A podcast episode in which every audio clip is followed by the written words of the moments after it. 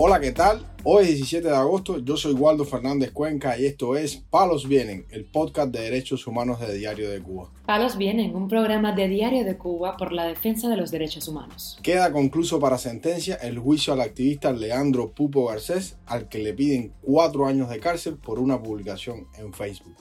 Las autoridades trasladan para la prisión de Guamajal al preso del 11 de julio Javier Delgado Torna, a pesar de su delicado estado de salud el poeta y activista Ariel Maceo Telles se exilia en México después de varios años de ser hostigado por el régimen. Lo más relevante del día relacionado con los derechos humanos en Palos Vientos.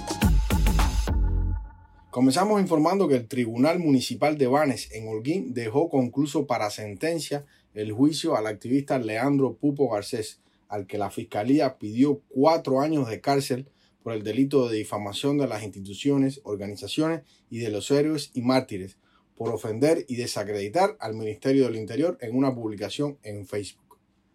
Sobre este delito, el abogado independiente Julio Ferrer Tamayo desde La Habana comentó al portal Martín Noticias que este tipo penal vulnera el derecho humano a la libertad de expresión, previsto tanto en la Declaración Universal de los Derechos Humanos como en el Pacto Internacional de Derechos Civiles y Políticos. Soy de la opinión también de que los críticos al régimen imperante en Cuba deberían instruirse más sobre lo que establece el Código Penal al respecto, para no verse inmerso en este delito, subrayó Ferrer Tamayo.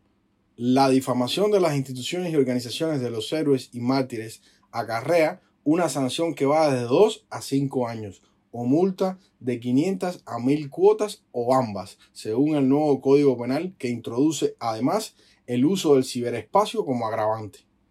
El 11 de marzo de este año, Pupo Garcés realizó una publicación en Facebook criticando unos cursos que anunciara el Ministerio del Interior para reclutar jóvenes. En su post, Pupo Garcés señala, el pueblo necesita libertad y la dictadura lo que le ofrece a los jóvenes son estos cursos para convertirlos en chivatos, en esbirros, para seguir reprimiendo, esclavizando a los cubanos. Las conclusiones provisionales del órgano acusador aseguran que Pupo Garcés desde hace algún tiempo se venía dedicando a publicar contenido en contra del proceso revolucionario en sus redes sociales. Por su parte, en su informe Restricciones a la libertad de expresión en Cuba, la organización Amnistía Internacional se refirió al delito de difamación de las instituciones y organizaciones de los héroes y mártires, el cual el régimen utiliza muy a menudo junto con otras disposiciones para obstaculizar la libertad de expresión, impidiendo el debate público y las críticas a las autoridades. Informamos además que el preso político del 11 de julio Javier Delgado Torna fue trasladado la noche de este miércoles para la prisión de Guamajal, en Villa Clara, a pesar de su delicado estado de salud. Informa a Palos Vienen de Diario de Cuba su hija Adriana Delgado. Delgado Torna permanecía en la sala de penados del Hospital Provincial de Santa Clara Arnaldo Millán Castro, pero sin derecho a visitas ni llamadas telefónicas, según una denuncia del reportero Guillermo del Sol al portal Martín Noticias. Sobre la situación del preso en el hospital, Del Sol señaló. Bueno, Javier fue recogido con el supuesto pretexto de que se vencía su licencia extrapenal a raíz de que se cumplía el segundo aniversario de, del 11 de julio, las protestas, casualmente después de que ya hay un dictamen de medicina legal que no está en condiciones de estar en una prisión, el tribunal determinó nuevamente llevarlo a prisión. O sea, denegaron la licencia penal y con la medida de que debe permanecer en la sala de penado del hospital para extinguir allí su sanción.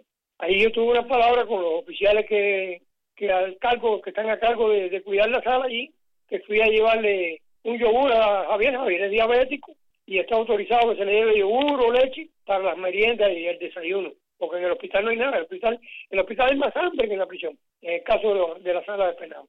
Entonces, bueno, eh, allí pregunté que cuando tenía derecho a teléfono o a visita, ellos me dijeron que ahí no había visita, que ahí él estaba por un estudio, y yo no, no está por un estudio. Él está por una medida cautelar que indicó el Tribunal Municipal de Santa Clara. Ellos me rebatieron que no, y yo le dije, no, no, no, no, sí. Yo tengo el documento oficial y lo puedo mostrar aquí ahora mismo.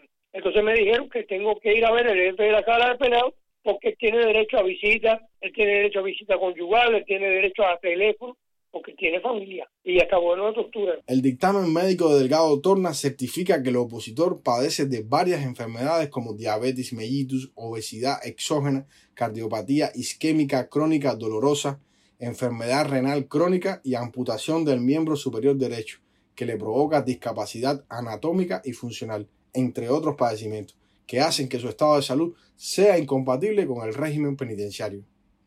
El preso político de 54 años fue acusado por el delito de desórdenes públicos y a pesar de sus múltiples enfermedades, fue sentenciado a tres años y medio de cárcel por participar en la protesta ocurrida el 11 de julio del 2021 en Caibarien, provincia de Villa Clara.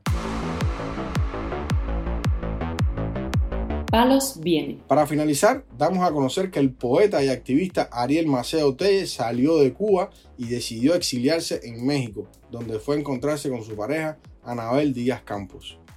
En un post en Facebook, el poeta escribió, en estos momentos ya dejé a Cuba atrás, dejé a mi familia, a los míos, salgo por el acoso político que he sufrido durante estos últimos años. A la dictadura cubana no le gustó que yo escribiera poesía no le gustó que alzara la voz contra su régimen comunista. Maceo Telles estaba con prohibición de salida del país desde el año 2021, una técnica represiva empleada por la dictadura cubana contra quienes disienten del sistema. El escritor contó al portal ADN que hizo la travesía por Nicaragua, que desde hace casi dos años es un país de libre visado para los cubanos, y que luego de varios días en el camino pudo llegar a México.